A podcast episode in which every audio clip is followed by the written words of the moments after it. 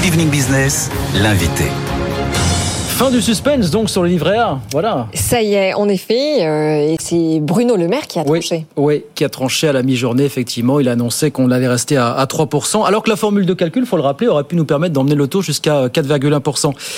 Mais Bruno Le Maire nous dit donc que ça va rester en l'état, et ça va rester en l'état pendant 18 mois. On va en parler quelques instants avec Philippe Crevel, qui est avec nous par euh, visio. Bonsoir Philippe Crevel, merci d'être avec nous, directeur du, du Cercle de l'épargne. Euh, Bruno Le Maire semble faire le pari que l'inflation va continuer à baisser et que donc au final les épargnants vont finir par être de nouveaux gagnants. Est-ce que c'est le scénario que vous auriez imaginé encore ce matin, vous, Philippe Crevel?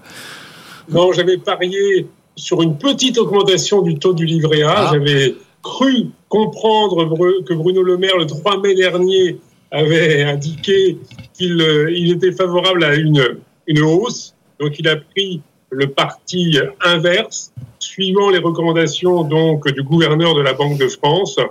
Il y avait, c'est vrai, de nombreux arguments pour, si ce n'est pas, si ce n'était pas d'aller jusqu'à 4,1, mais plutôt de prendre soit une petite augmentation, soit de geler le, le taux. Il a préféré, on va dire, les arguments économiques et financiers au détriment de la protection euh, des épargnants. Alors justement, puisque vous parlez du gouverneur euh, de la Banque de France, en effet, François Villeroy de Gallo euh, a eu des, des arguments assez convaincants, puisque il dit que notamment il faut protéger le secteur du le logement, parce qu'on le rappelle, le livret A sert à financer en particulier le logement social et plus largement, on peut dire, le crédit immobilier. C'est ça en réalité?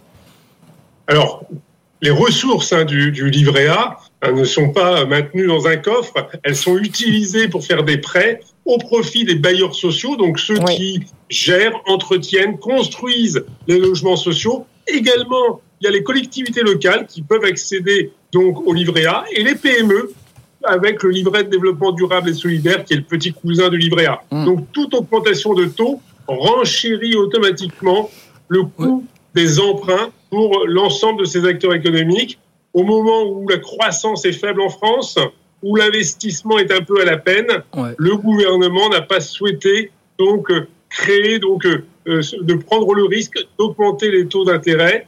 Par ailleurs, le gouvernement souhaite également la relance, la reprise de la consommation et que les Français soient un peu moins fourmis et peut-être oui. un peu plus cigales avec l'été et puis au-delà de l'été. Entre parenthèses, Philippe Crevel, on nous ressort l'argument du, du, logement social à une époque où on construit plus beaucoup parce que c'est le cas à l'heure actuelle. Est-ce que c'est pas un peu fallacieux quand même de, de, mettre en avant cet argument pour vous, mine de rien? L'argument, l'argument du logement social est évidemment populaire hein, dans oui. l'opinion publique.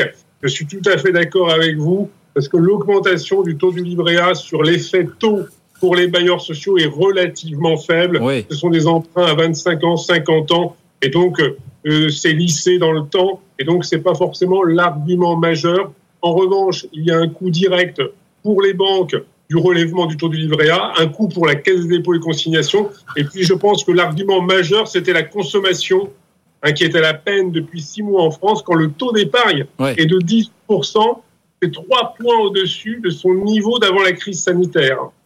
Alors une dernière question, Philippe Crevel. Euh, on semble aussi vouloir affecter une partie des ressources du livret A au financement de la construction des futurs EPR. Est-ce que ça, ça nous dit finalement que le gouvernement va être de plus en plus difficile à convaincre euh, sur le relèvement du taux du livret A?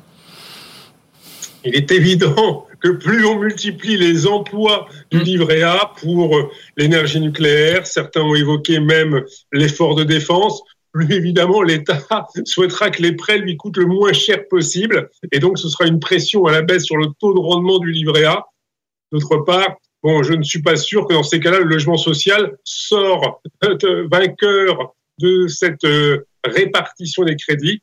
Donc cela, ce serait évidemment prendre acte que de toute façon, on ne construira pas énormément de, ouais. nouveaux, de nouveaux logements sociaux dans les prochaines années. Ça, malheureusement, il y aura des, des arbitrages à faire dans les, dans les prochains mois, les prochaines années. Merci beaucoup, Philippe Crobel. Merci d'avoir été avec nous, directeur du, du Cercle de l'épargne. Merci de passer ce soir sur, sur BFM Business.